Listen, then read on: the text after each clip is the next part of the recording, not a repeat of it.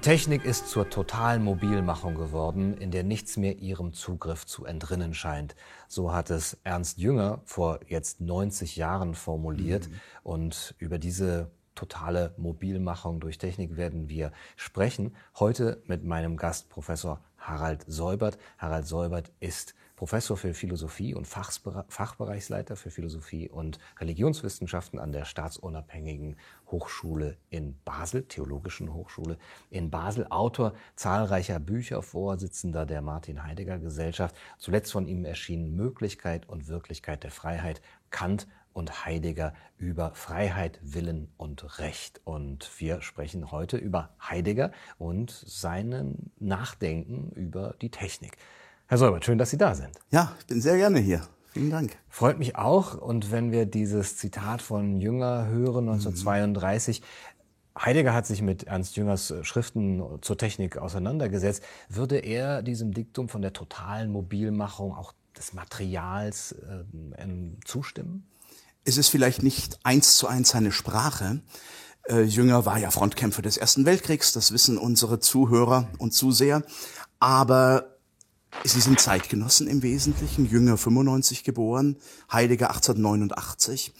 Und Heideggers Sprache wäre eher die der Machenschaft, des Gestells, der planetarischen Technik, die kein Offenes mehr lässt, auch der Vernutzung, in der die Welt geschlossen ist. Eine starke Metapher, die er gebraucht hat, ist ja äh, die Erde, die zum Irrstern wird, auch der Kosmos, der bestellt wird, der Bestand, das Gestell und ähnliches.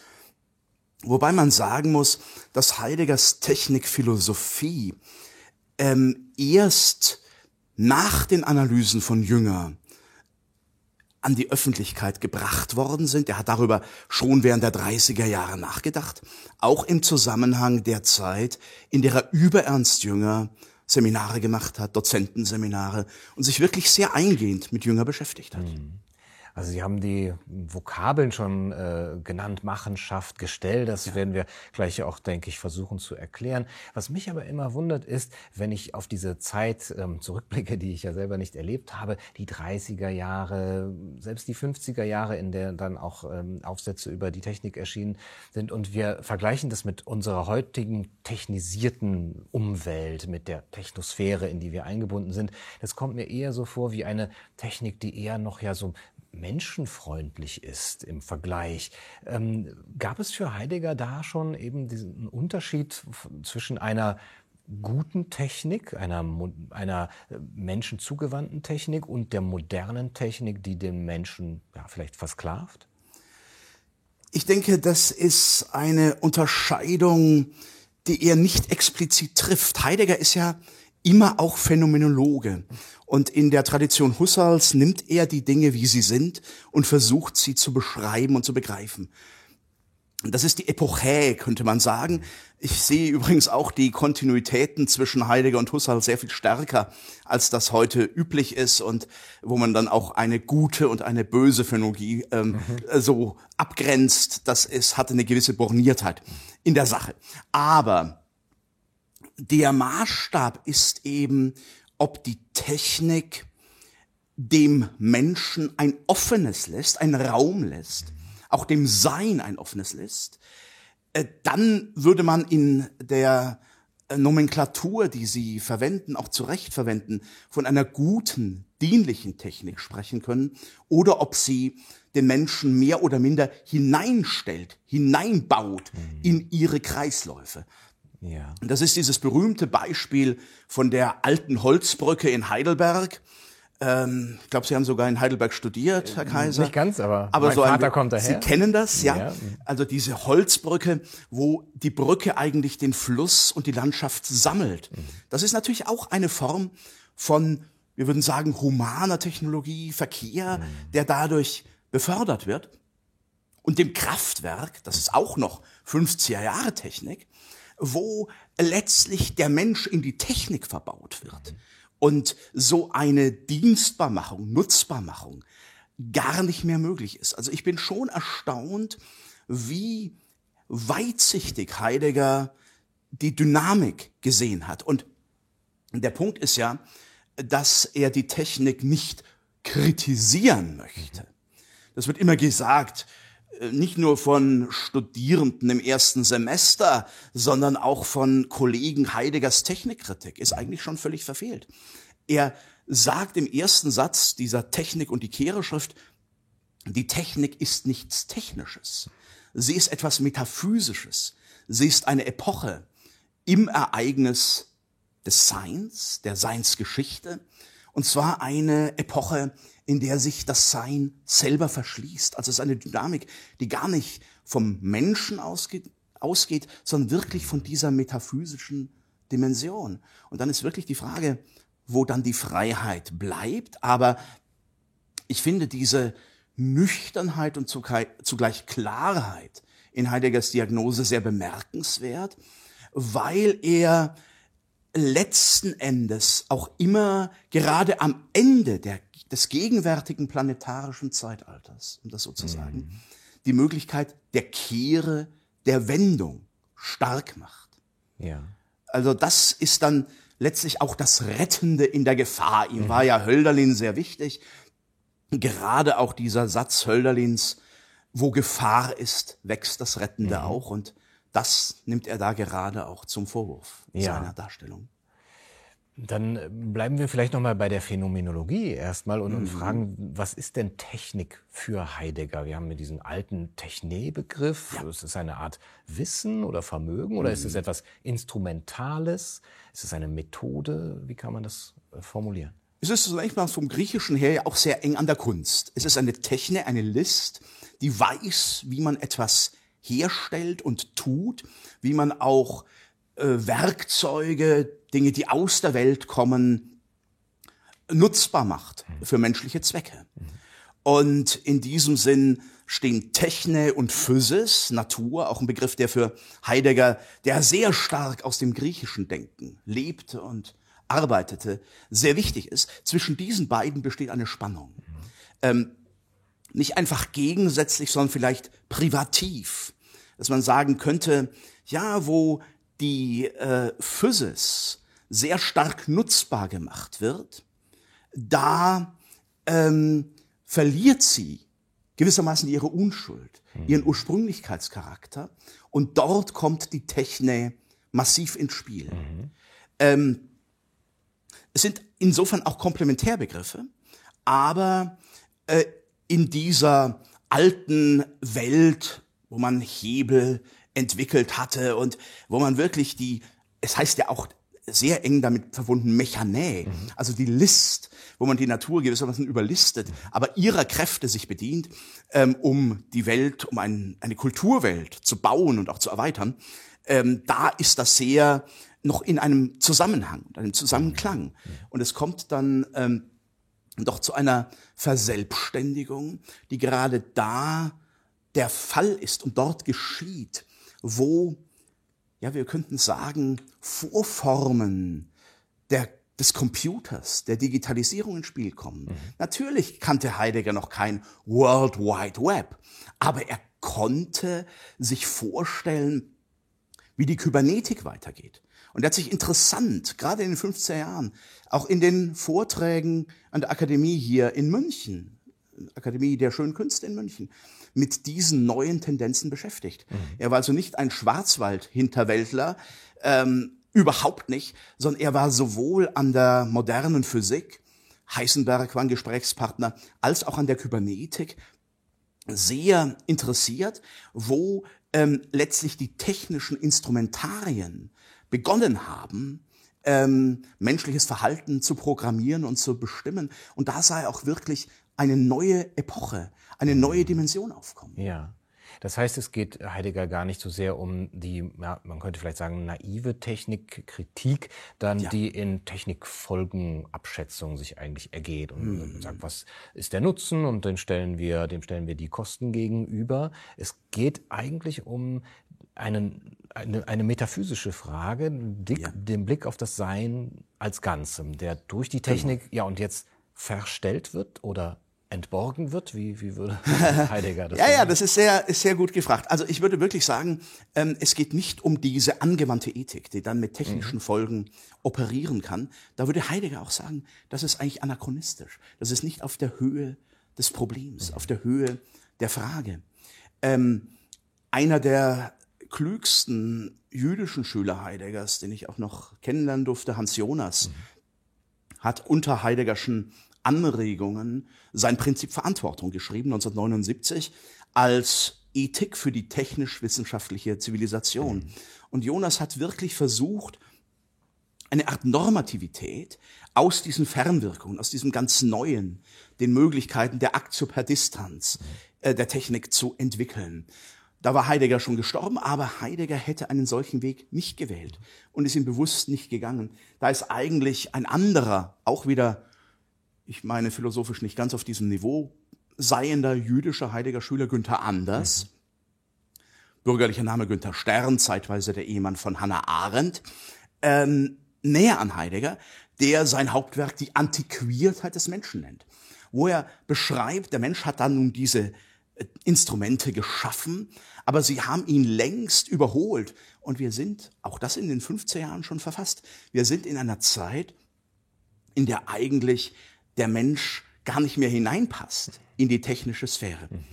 Heideggers Antwort, um das jetzt nochmal äh, von diesem metaphysischen Ansatz her zu sagen, ist äh, tatsächlich, dass die Entbergung immer auch eine Verbergung ist. Natürlich ist die Entbergung auch eine Lichtung, sie ist ein Wahrheitsgeschehen. Aber sie ist eins, in dem der Mensch sich zugleich von seinem Anfang, von seiner, ja, die Arendt hätte gesagt, Natalität, das ist gar nicht so weit weg von Heidegger, entfernt und seinen Anfang letztlich verschließt. Also Entbergung ist immer auch Verbergung. Wir machen äh, zurzeit ein Seminar, meine Mitarbeiterin sitzt hier auch unsichtbar im Raum, wo wir jüdisches Denken des 20. Jahrhunderts aufnehmen und wo wir erstaunt feststellen, also ich wusste einiges schon, aber wenn man die Texte liest, Cohen, Levinas und so weiter, äh, Rosenzweig, wie groß die Nähe zu Heidegger ist. Mhm. Weil eben die Verneinung nicht eine reine Negation ist in diesem Denken, sondern ein Umgang der beiden Seiten miteinander, die doch noch in einem Korrespondenzverhältnis stehen. Ja. Das finde ich gerade das Starke an Heidegger, dass er die Technik nicht einfach verteufelt, das wäre ja närrisch. Mhm. Er war auch ganz interessiert. Also er hatte keinen Fernseher, jetzt mache ich es mal etwas anekdotisch, aber er lief zu seinem Nachbarn und hat dann Fußballspiele geschaut mit Franz Beckenbauer, den er ganz toll fand. Äh, den fand er wirklich toll. Das haben ja alle aus der Heiliger Familie erzählt. Mhm. Und er hat natürlich auch die Möglichkeiten von Rundfunk, Fernsehen benutzt, um seiner Philosophie Gehör zu verschaffen. Ja. Das ist ganz klar. Und ich bin mir nicht sicher, ja. ob Heidegger nicht heute twittern und Facebooken würde. Bin ich mir nicht sicher. Er war wirklich auch am Puls der Zeit, mhm. aber in einer kritischen Distanz. Mhm. Ja, er hat diese Interviews äh, genutzt, die wir uns auch heute genau. noch ansehen können, dank der Technik. Ja. In einem Interview hat er gesagt, dass er befürchtet, dass die Menschen in absehbarer Zeit imstande sein werden, den Menschen so zu machen, das mhm. heißt, ähm, das rein organische Wesen so zu konstruieren, wie man ihn braucht. Geschichte und Urgeschichte, nein, geschickte und ungeschickte Gescheite und Dumme, so weit wird es kommen. Da hat er schon so prognostiziert, mhm. ich glaube in den 60er Jahren. Ja, ja, genau. Er hat da vor allem eben auch auf die Biophysik, auf die Biotechnologie äh, geschaut. Das halte ich für etwas ganz Außergewöhnliches in einer ja. Zeit, in der ja gerade die Technik noch eher von Seiten eben der Atomphysik eben mhm. auch, ja, wenn also die Technikkritik sich daran ähm, orientiert hat, auch an der ähm, an der Verbindung von Technizität und äh, den Massenvernichtungen, zum Beispiel im Holocaust. Äh, und jetzt guckt er aber in den 60er Jahren auf, auf die Biotechnologie. Wie ist das mit seinem Denken zu verbinden? Ja, das ist in der Tat sehr äh, spannend und da ist er sehr früh mit dieser weitreichenden Diagnose, die ja vielleicht technisch erst heute realisierbar mhm. ist und da auch ähm, äh, ganz erst zutrifft. Äh, ich meine, die, der Eingriff in das Leben und in die Keimbahnen, in die Natur des Menschen ist unstrittig der tiefste Eingriff, den man machen kann. Und ähm, dass sich die Menschheit, das Menschsein verändert, wenn sie bestimmter Instrumentarien sich bedient. Ich meine, wir äh, sprechen heute Träumen in Albträumen oder auch in äh, utopischen Träumen von transhumanen mhm. Konstruktionen, von Eingriffen in die Keimbahn, die sind ohnehin schon real, auch vom Quantencomputer, der das alles nochmal sehr verändern und toppen wird. Äh, das sind nachhaltige, nachhaltig als analytischer Begriff, mhm. Eingriffe in das Menschsein, wie es eben pädagogische oder sonstige Überlegungen nicht sein können. Mhm. Und da hat Heidegger etwas gesehen. Er hat auch gesehen, dass zum Beispiel die friedliche Nutzung der Kernenergie, von der viele dann geträumt haben und an der man auch heute, wie wir sehen, selbst bei den grünen Protagonisten nicht vorbeikommt. In Klammern, man sieht dann auch, dass dieser, diese Gesinnungsethik, diese reine Gesinnungsethik nicht so reich und rein haltbar ist, mhm. wie man sich das einbildet. Ähm, aber diese Unterscheidung hätte Heidegger schon für zu schlicht gehalten, zu inkomplex gehalten. Technik ist eben nicht ein Adiaphoran, sowohl zum Guten als zum Schlechten, sondern sie hat schon eine Prägung, eine metaphysische Prägung, die letzten Endes in der Biophysik, in dem biotischen Eingreifen mhm. kulminieren wird mhm. und damit im Ende des Anthropozän. Das ist eben schon die Diagnose dass die Geschichte der Menschheit, wie wir sie kennen, des Menschseins an ein Ende kommen könnte und kommen würde. Heidegger sprach ja von der Not der Notlosigkeit, auch in der Diagnose seines Zeitalters. Also irgendwie bemerkt's keiner und alle profitieren so lange davon, bis es eben nicht mehr geht. Äh, und dann äh, ist aber gerade in dieser Notlosigkeit, dieser empfundenen Notlosigkeit, die eigentliche Not zu sehen. Mhm. Das heißt, die Biophysik, die Biotechnologie verändert den Menschen, verstellt ihn sozusagen irgendwie, aber das ist nur eine, eine weitere ähm, Wirkung hm. des Wesens der Technik an sich, kann man das so sagen, dass, die, dass der Mensch, der letztendlich technisch lebt oder dazu verdammt ist, technisch zu leben, kein, aber selber kein Wissen mehr hat äh, über über die Technik, über das Wesen der Technik oder dieses, diese Technik nicht begreifen kann, ja. dass der letztlich seine sein in die Welt gestellt sein und auch seine Sicht auf die mhm. Welt, dass, dass die eben ihm verborgen werden. Ja, also das ist ja eben genau der Zusammenhang, der Heidegger sehr wichtig ist, dass das Dasein, sagt er. Er sagt mhm. ja nicht der Mensch, er sagt das Dasein, ja. interessanterweise. Mhm. Hat auch keine Anthropologie geschrieben. Ähm, dass das immer in der Welt sein ist, auch mit sein mit anderen. Mhm und immer in einem Bewandtniszusammenhang gegeben. Also der Mensch ist nicht Subjekt und die Welt ist ein Objekt, sondern es ist immer ein Konnex dieses in der Welt Seins und Mitseins. Ja. Und dann verwandelt in der Tat die technische Machenschaft, ist auch ein Begriff von Heidegger schon aus den 30er Jahren. Er sieht dann diese riesigen Apparaturen, er sieht die Raumfahrt äh, sich entwickeln. Er sieht natürlich auch die Atomkraft und äh, die Atomwaffen, das sieht er ja alles. Ähm, die bringt ein anderes in der Weltsein zum Zuge, aber in einer Kontinuität, wenn man das so sagen darf, natürlich mit einem grandiosen Wachstum, einem exponentiellen Wachstum gegenüber dem Wesen der Technik, das seit den frühen Griechen sich gewandelt hat, aber zugleich in der Spannung von Physis, Mensch und Technik sich mhm. bewegt hat. Wie können wir das veranschaulichen an Sie haben eben zum Beispiel Heidelberg genannt, die Brücke über ja, den Neckar. Ja. Vielleicht nehmen wir den, den Rhein, den, mhm. den Rheinstrom, den Heidegger auch zitiert, und dass wir vielleicht den Fluss anders begreifen, anders wahrnehmen, indem wir ihn als etwas zu, äh, als etwas ähm, Beherrschbares, als ein Bestand, der gebraucht und verbraucht werden kann, wahrnehmen? Er spricht ja gerade vom Rhein im Zusammenhang seiner Hölderlin-Auslegungen. Mhm. Er hat diese Hymne der Rhein interpretiert und ist dann Hölderlin geht ja schon äh, ganz genau den Bewegungen des Flusses nach und er spricht, auch wenn er neuzeitlicher Mensch ist, von den Stromgöttern. Mhm. Also ja. die Ströme haben Götter. die Donau, alter Name der Isthern, den anderen als der Rhein. Ja, Und die sammeln Landschaft. Das finde ich auch eine geniale Idee. Sie sammeln Himmel und Erde, Menschen und eben diese göttlich-dämonischen Mächte in dem, was Heidegger das Geviert nennt.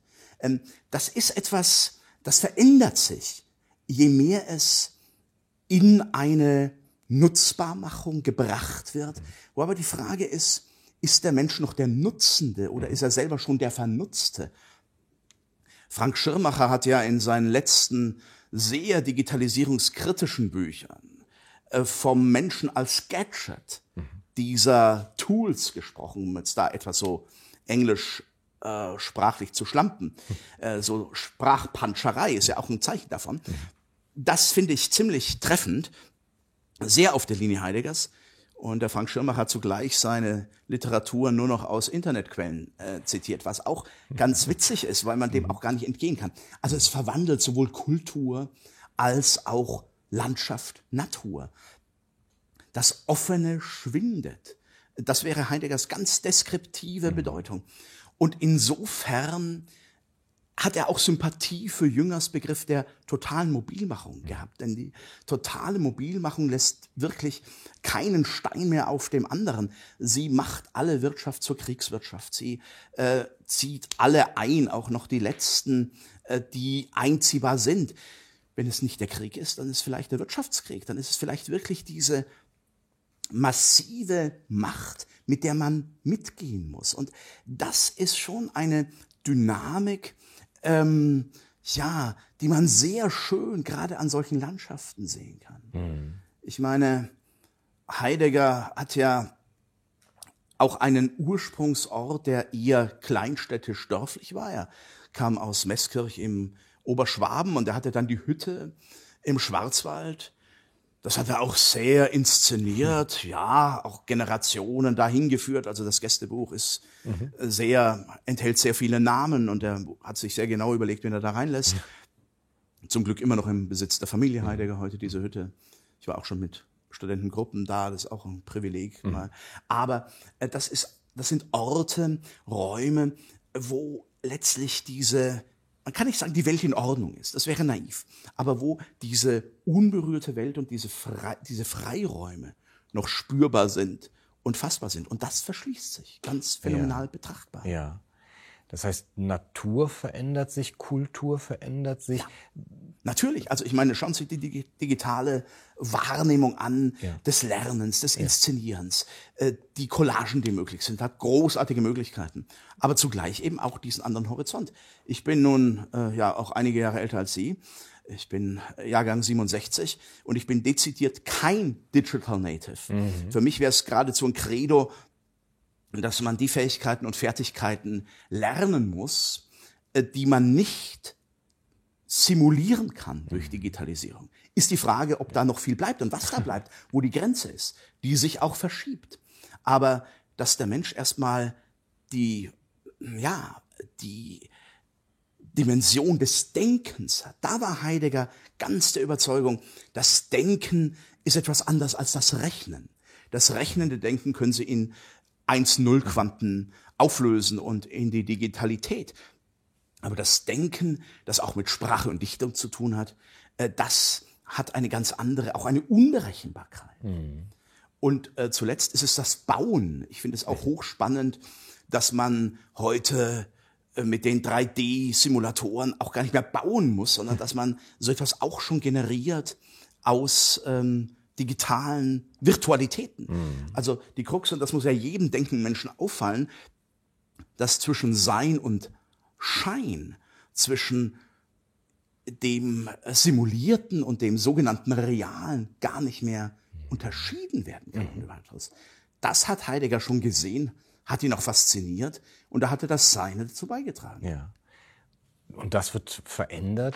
Das heißt doch, der Mensch verändert sich dadurch auch. Er wird Unbedingt. selber zum Bestand, oder? Er wird in den Bestand gestellt und ja. damit wird er zum Bestand. Und da hat auch Ernst Jünger mit diesem treffenden Eingangszitat etwas gesehen. Er wird dadurch, ähm, auch Heideggers Zitat, das Sie gebracht haben, dann, ähm, er wird dadurch selegiert. Es wird also entschieden, was brauchen wir noch und was brauchen wir nicht. Und ähm, dieses Denken und diese Freiräume braucht man dann eben nicht ohne weiteres. Mhm. Ich sage das jetzt auch wieder sehr deskriptiv und meine aber schon, dass das Generationen verändert und auch die ganze Kulturaneignung massiv mhm. verändert. Mhm. Auch wenn wir es vermutlich nicht mehr aufhalten können und wollen. Aber die Frage ist eben schon, haben wir ein Denken jenseits des Rechnens, mhm. das diese Freiräume eröffnet? Eine Freiheit, auch eine Unplanbarkeit. Und dann hätten wir auch, ich sage das jetzt mal ein bisschen boshaft, ein menschliches Surplus gegenüber mhm. den digitalen Instrumentarien. Oder wir gehen darin auf und dann werden wir zu, der, zu den Gadgets. Ja. Und diese Alternative wäre für Heidegger doch eigentlich nur in der Dichtung möglich. Gehe ich da richtig in der Annahme, in, in der Kunst, die Sehr eben stark, auch ja. ein, ein neues Verhältnis ähm, mhm. dann wieder ermöglicht, ähm, ja. Wo eben dieser, diese Ambivalenz der Technik dann und dieses Quantifizierende der Technik, was Sie angesprochen mhm. haben, aufgelöst wird in, in eine, eine Qualität. Absolut. Also er definiert ja Kunst einmal als ins Werk setzen der Wahrheit. Das ist nicht ganz neu, aber es ist wirklich ähm, eine Wahrheitsqualität, die man ja nicht in Sätzen formulieren kann. Das kann man nicht einfach propositional sagen, ähm, sondern das ereignet sich, der Vollzug ereignet sich. Und er kann sich auf jedem äh, Kunstgebiet ereignen. Also dieser berühmte Begriff des Ereignens. Für Heidegger war es manifest die Dichtung, das dichterische Wort, wo eben wirklich etwas Neues gesagt wird, äh, vielleicht auch etwas Altes neu ausgesprochen wird. Die Sprachschöpfung, seine Gedichte waren nicht gut, die von Heidegger, das darf man ja auch wohl sagen, aber ich wäre als Hannah Arendt nicht so beglückt gewesen über solche Sonette, wenn ich das ähm, mich in eine Frau reinversetzen kann. Aber er wusste, was Dichtung ist. Er konnte es nicht, aber er wusste das wirklich diese Qualität. Ein sehr wichtiges Gedicht für ihn war äh, Stefan Georges Das Wort, wo es heißt dann in einer Schlussstrophe, so lernt ich schweigend den Verzicht, kein Ding sei, wo das Wort gebricht. Also Herr Kaiser, das heißt doch, äh, das Wort schafft Realitäten. Und da ist, sind die dichterischen Worte nahe am Offenbarungscharakter. Das hat ja die haben die großen, vor allem monotheistischen Religionen auch immer gewusst. Am nächsten sind wir Gott, wo wir ihn aufrufen, das Göttliche, zum Beispiel in den Psalmen oder in den Hymnen. Also, dass das Wort, auch das menschliche Wort, eine Wirklichkeit schaffende Kraft hat. Mhm. Und das vermag die Dichtung. Er hat auch mal gesagt, ja, das können wir nicht in der Philosophie. Das hat er bei einer besonders gelungenen Kunst äh, Musikaufführung gesagt. Mhm. Äh, da wusste ja. er schon, das ist eine andere Dimension. Und dann ist dieses Verhältnis von Denken und Dichten für ihn sehr wichtig. Also ich würde hinzufügen, äh, die Dichtung, ja, die das auch weiß und das auch will, aber auch das Denken, das eben nicht einfach funktionales Thesen aufstellt. Mhm.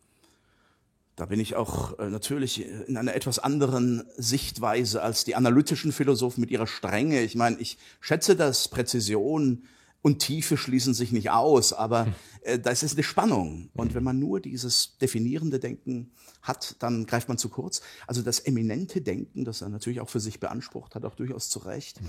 Und das Dichten, das sind die Orte, die Residuen, denen diese Offenheit, dieses Seinsgeschick, dieses sich Lichtende sich ereignen kann. Mhm.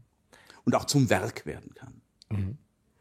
Das heißt, da haben wir die Dichtung als eine Möglichkeit, ähm, dieses Verhältnis zur, zum In der Welt sein und ja. das In der Welt sein neu auch zu, ja, zu entdecken oder entbergen. Mhm. Aber es ist auch keinesfalls so, dass die Technik dann nur einfach nur das Negative dazu ist und dass die Technik nur verstellt oder verbirgt oder dass Nein. die Technik eben äh, den Menschen zum Bestand macht, zum Beherrschten macht, sondern äh, Sie haben Hölderlin zitiert und eben auch den Satz in der Patmos-Hymne, mhm. wo aber Gefahr ist, wächst das Rettende auch. Das heißt, da ist eine Ambivalenz für Heidegger, dass die Technik auch in der Lage ist, ein neues Verhältnis hervorzubringen. Wie, genau. wie ist das genau gemeint? Es ist äh, tatsächlich so gemeint, dass sie ein Eschatron äh, der Menschheitsentwicklung ist. Und wenn man sich dem stellt, dann kann gerade da eine Kehre sich vollziehen. Darum berühmter Heidegger Terminus mhm. kann man auch relativ äh, äh, konkret sagen. Es wendet sich aus diesem Ende zum Anfang zurück. Er würde sagen, das ist gerade die Herausforderung unserer Zeit. Deswegen ist diese Zeit, diese, dieses 20., 21. Jahrhundert, das 21. hat er nicht mehr erlebt, aber äh, die ist besonders prädestiniert, zu den Anfängen zurückzukehren, anfänglich zu denken. Und das ist er natürlich selber ein sehr gutes Beispiel, mhm. weil letztlich alle metaphysischen Möglichkeiten erschöpft sind. Mhm. Die letzte Metaphysik ist die Technik, ja. Und dann besinnt euch mal wieder auf diese Technik, auf dieses, ähm, dass die Physis ins Bleiben gebracht wird, die Natur gestaltet wird. Wie haben das die antiken Griechen gemacht? Heraklit Parmenides.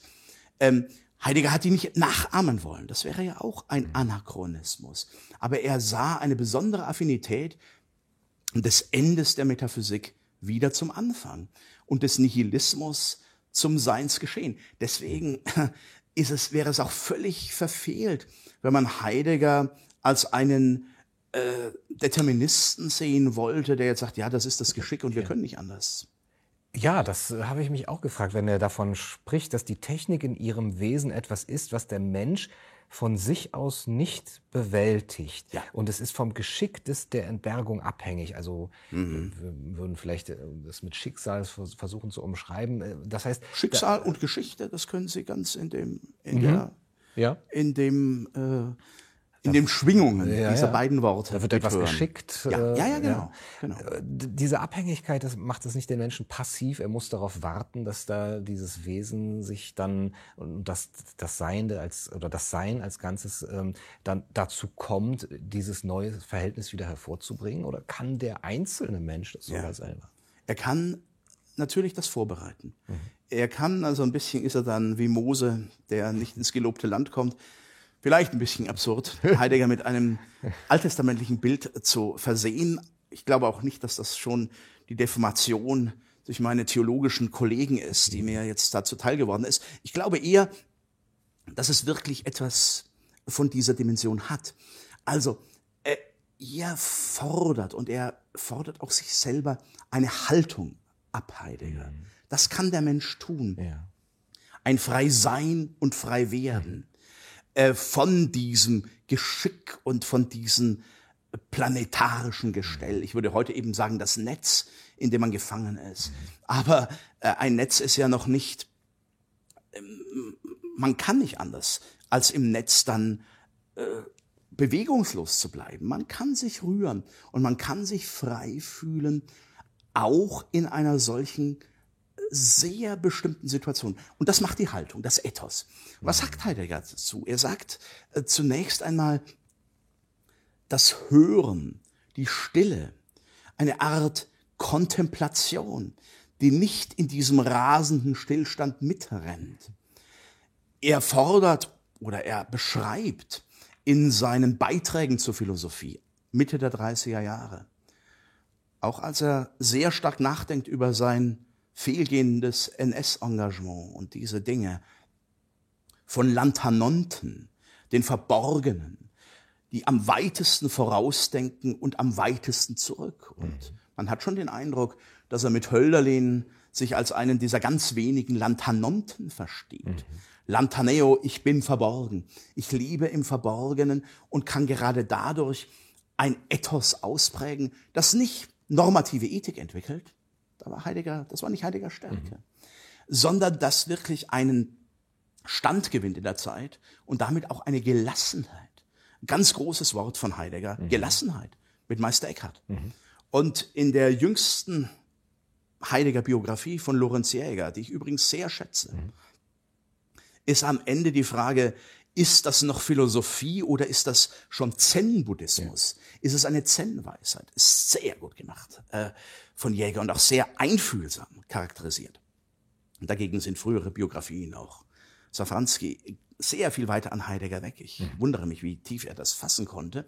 Und ähm, dass diese Grenzen verschwimmen, ist gerade beim ganz späten Heidegger eine Einsicht. Ich habe in mhm. meinen Heidegger-Arbeiten auch in der großen Monographie äh, von 2020 oder 19 Wert darauf gelegt, den späten Heidegger vom spätesten Heidegger zu unterscheiden, wo er nochmal ganz einfach wird, wo auch diese Kunstworte, auch diese teilweise schwer verständlichen Dinge zurücktreten und wo er von der Sache des Denkens spricht. Ende der Philosophie und dann geht die Sache des Denkens auf. Das ist eben dann auch ein, ja, aus der Reflexion heraustreten in diese Gelassenheit. Mhm.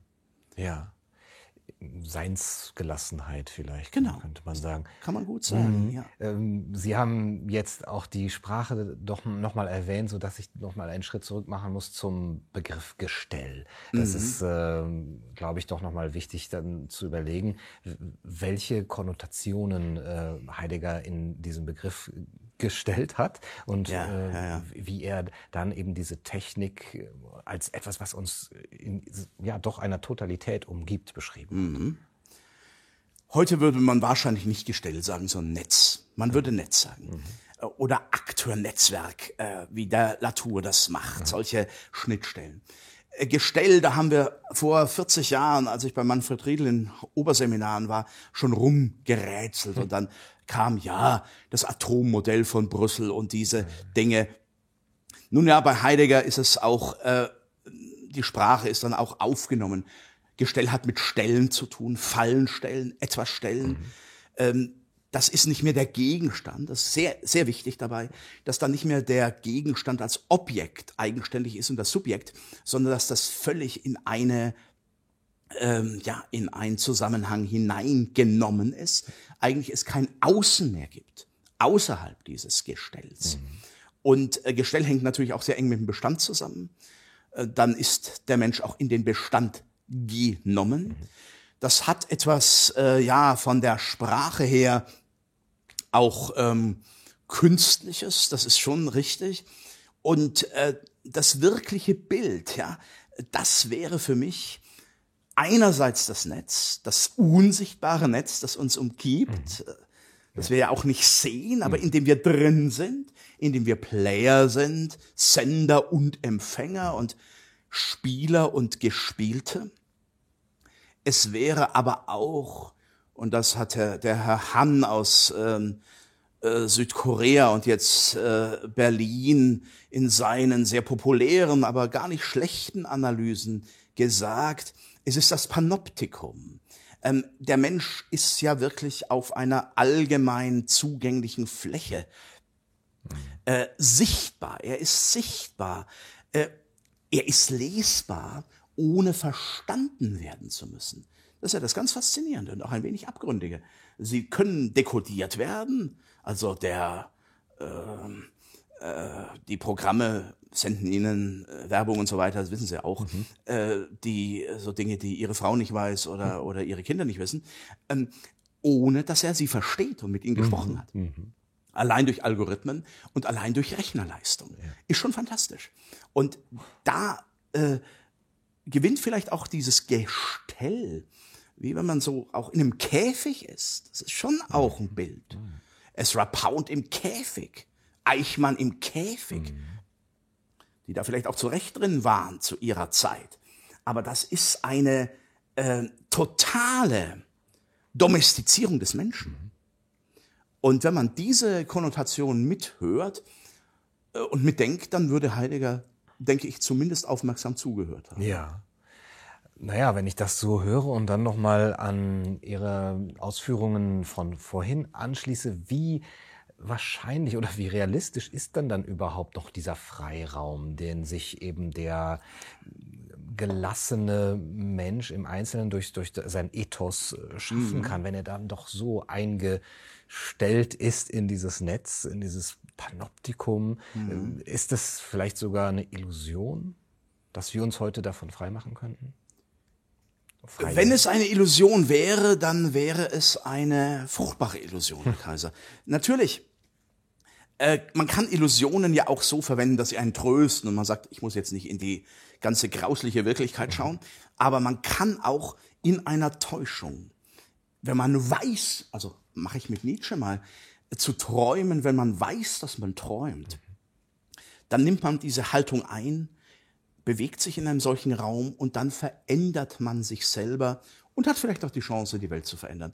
Ich möchte nicht so ähm, Appelle geben, äh, verändert die Welt, an euch liegt alles. Das ist un, äh, auch irgendwie unsittlich, weil dann junge Menschen in eine totale Hybris getrieben werden oder eine totale Verzweiflung. Ja. Sie sind ja auch Pädagoge und viel mehr als ich, verstehen da viel mehr davon, haben auch schon Kinder vor sich gehabt, äh, was ich nur fallweise habe und dann genieße ich das manchmal auch, weil die noch so unverbildet sind mhm. irgendwie, aber Digital Natives sind sie auch. Mhm. Ähm, immerhin, aus dieser Haltung kann eine, ein Freiraum gewonnen werden, solange wir nicht völlig mit einer Matrix funktionieren, die internalisiert ist, solange noch Handlungsräume sind in mhm. irgendeiner Weise, ist da Möglichkeit. Und zwar, sie ist hier und jetzt. Sie beginnt heute und hier. Ich habe mit Christina Schippling eine, ein Buch geschrieben, letztes Jahr ein Dialogbuch, äh, Bewusstseinssprung im Raum von Selbst und Welt, mhm. wo wir in einem Dialog darüber nachgedacht haben, wie kann, ja, man könnte sagen, dieses rechnende Denken, auch dieses äh, reflexive in einen anderen Zustand überführt werden. Das kann man meditativ machen. Man kann es auch durch Philosophie machen, auch äh, chacun à son goût, also jedem mhm. nach seiner Art. Aber das kann wirklich als Sprung geschehen im Hier und Jetzt in der Haltung. Und so hat Heidegger eigentlich auch gesehen. Und das ist wirklich eine Jähe. Es ist sehr interessant, wenn man mit dem späten Heidegger sich beschäftigt, wie der Blick, der Blitz, mhm. die Jähe äh, zu Leitmetaphern werden. Mhm. Etwas Unmittelbares. Etwas ganz Unmittelbares. Das sich auch genau. nicht ab, direkt ableitet aus diesen Zusammenhängen oder Ver Verhängniszusammenhängen. Eher ein Sprung als eine Kontinuität mm. zu diesen Vorgängigkeiten. Und das in der Tat in der Weise des jeweiligen, ja. also des Individuellen in der Weltseins, ja. sich versteht. Mhm. Nur ein Gott kann uns noch retten, hat äh, ja. Äh, Heidegger 1976 äh, gesagt. Ähm, genau. Wie, passt das da rein? Ist, ist das dieses Unmittelbare, auf das man dann doch hoffen muss? Also das ist aus dem Spiegelgespräch mit Augstein und dessen Atlaten, das ist schon im Juni 67 geführt worden. 67. Und er hat es dann unter, äh, unter Verschluss gehalten mhm. und es ist dann äh, 76 mhm. in der Woche nach seinem Tod mhm. erschienen. Also schon auch ein gutes Timing. Der Heidegger war schon auch listig und der verstand sich auf PR, auch wenn er das abgelehnt hat. Der kam schon genau zur richtigen Zeit ins Zimmer und auch auf Sendung. Äh, aber das ist äh, das en passant. Die Vorstellung ist, in dieser Welt, so wie sie ist, bedarf es einer anderen Dimension. Und äh, der Gott, es ist ja nicht der christliche Gott, es ist auch nicht, schon gar nicht der jüdische Gott. Da hatte Heidegger große Barrieren, die meine jüdischen Freunde auch zu Recht an ihm kritisieren. Die dürfen das. Ich würde aber sagen, das darf nicht jeder. Ähm, natürlich darf man Meinungsfreiheit, bin ich ja auch für, das kann ich auch noch mal zehnmal sagen, aber ähm, das darf nicht jeder, der da irgendwie sich an Heidegger stört. Das muss dann schon gedacht werden. Also, dass der Gott hineinkommt in diese Welt und rettet, ist schon eine, ein sehr überraschender Gedanke, ja. weil er sich ähm, in den Beiträgen zur Philosophie, die wirklich das zweite Hauptwerk sind, könnte man sagen, das große Schriftstück, erst 89 publiziert, mhm. also zum 100. Geburtstag. Mhm. Da ist vom kommenden und letzten Gott die Rede mit mythologischen, auch biblischen Anspielungen. Er war ja auch gelernter Theologe, aber auch Antitheologe. Und da ist eigentlich nur davon die Rede, dass der Gott vorbeigeht, dass der Gott sich verschließt und sich verbirgt, ganz in der Verborgenheit sein Wesen hat. Der Gott, der rettet, ist eigentlich da noch nicht gedacht und nicht angedeutet. Und dass er das sieht, das ist und das auch als Vermächtnis hinterlässt, das ist natürlich eine äh, ja, das signalisiert auch, dass er diese Gefahr schon für sehr groß hielt und sehr stark hielt. Aber es deutet sich auch an, dass er da diese Öffnung, dieses Gegen, dieses Gegen von Göttern und Menschen, dieses Geviert, wie er das genannt hat, mhm. der späte Heidegger, nochmal aufmacht auch eine Transzendenz, dass die Transzendenz eine Art Richtung hat. Mhm. Das führt nicht in den Schoß der Kirche, welcher Prominenz auch zurück. Ich bin mir auch klar, dass ich auch als ja, glaubender Christ, das bin ich ja, und auch als auch als Theologe, wo ich großen Wert drauf lege. Ich bin primär Philosoph und wesentlich Philosoph. Ähm, äh, dass ich in diesen beiden Welten mich bewege. In der Philosophie, die auch letztlich ganz säkular zu sein hat, um überzeugend zu sein. Auch in diese Nöte, in diese Gottferne, dieses Nietzschische Wort vom Tod Gottes hineintreten muss. Und dann habe ich eben auch die, die Glaubensdimension. Heidegger hatte die nicht mhm. mehr. Hatte die auch abgelegt, auch sehr bewusst, obwohl er katholisch begraben worden ist. Aber er sieht da ein Gegenhalt. Äh, es ist der Gott, der alleine diesen Irrstern retten kann. Ein Gott? Mhm. Wie er das tut, das erfahren wir von Heidegger nicht. Mhm. Oder wie seine Hoffnung war, mhm. dass er das tun könnte. Mhm. Man könnte philosophisch vielleicht auch sagen, Ulrich Barth hat in diese Richtung gedacht, der große Theologe aus Halle an der Saale, dass es auch der, die innere Stimme die innere göttliche Stimme im Menschen ist, im freien Menschen. Und dann könnte man auch Karl Jaspers widersprechen, kann man auch in anderer Hinsicht widersprechen, der gesagt hat, Heidegger verstand nichts von Freiheit. Mhm. Denn dieser innere Gott, der wäre ganz nah am Daimonion des Sokrates, ja. womit das alles mal begonnen hat, diese 2500-jährige Reise durch die abendländischen Denkwelten. Ja. Und dann wäre es ein, nicht nur ein Warten auf ein von außen kommendes Ereignis, äh, ja. das dann sozusagen utopistisch die ganze mhm. Welt verändert und mhm. rettet, sondern etwas, was auch in der, im eigenen Ethos, im individuellen, im, im Habitus vielleicht schon sich ankündigt oder sogar einübbar ist. Vielleicht. Unbedingt. Ja. Daran lag ihm auch sehr. Wir warten, also das mhm. Warten, das sich vorbereiten, ja. dieses, äh, auch dieses, was er seinen Schülern immer abgefordert hat. Ähm, wir sind durchaus autoritär, autoritativ. Wir sind noch gar nicht so weit, das denken zu können, sagt er in seinen Vorlesungen immer wieder. Und fordert sie dann doch auf, in diesen Denkweg zu gehen. Also mhm. sehr äh, einen Übungsweg einzuschlagen. Das finde ich ganz entscheidend bei Heidegger. Und da würde ich sagen, das hat auch die Menschen an ihm fasziniert. Ich meine, manche äh, fragen sich ja heute, auch wenn sie Aufnahmen hören, mit dieser alemannischen Stimme und diesem ja. Diktum und so.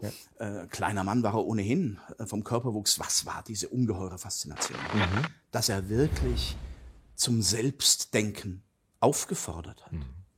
Und das ähm, hat unterschiedlichste Schülerinnen und Schüler beeindruckt. Und da ist er auch ein, ist er wirklich auch ein vorbildlicher Lehrer gewesen. Mhm. Hannah Arendt hat ihm das ja auch ins, spät ins Stammbuch geschrieben und hat gesagt, also niemand macht das Seminare so wie du. Gut, ähm, die Geliebte urteilt vielleicht auch etwas milder, als eine Jüdin ihres Karates sonst geurteilt hätte, aber da ist was dran. Und das ist genau dieser Übungsweg, dieser Vorbereitungsweg. Und ähm, ja, es kommt von beiden Seiten. In dem ja. Bereitwerden und in der Erwartung auf eines kommenden Gottes mhm. künftiges Wort, wenn ich das so leicht Heidegger paraphrasieren darf. Mhm. Und da bleibt uns jetzt erstmal diese Aufforderung zum Selbstdenken, die auch ja. äh, wahrzunehmen, ernst zu nehmen. Auch zum dichterischen Denken. Es muss nicht jeder ja. Gedichte schreiben, aber ja. eben aus diesem rechnenden Denken herauszukommen, in dieses Hören auf die Sprache, mhm. auf diesen Gesamtklang der Welt. Ja das versüßt ja auch das Warten, äh, muss man ja, ehrlich ja. sagen. Also es ist ein übendes, es ist ein sich genau. vorbereitendes Warten. Genau. Und äh, ja, das können wir mit Heidegger machen oder auch mit anderen, mhm. mit ihren Büchern und äh, vielleicht auch mit diesem Gespräch. Ja, das würde mich sehr freuen. Ich danke Ihnen sehr für ja, dieses Gespräch. Hat mich äh, sehr gefreut. Vielen Dank für das schöne Gespräch. Danke. Ja. Das war's für heute bei Kaiser TV. Ich hoffe, es hat euch gefallen. Bis zum nächsten Mal. Macht's gut. Du, du, du sagst der Kaiser meiner Seele.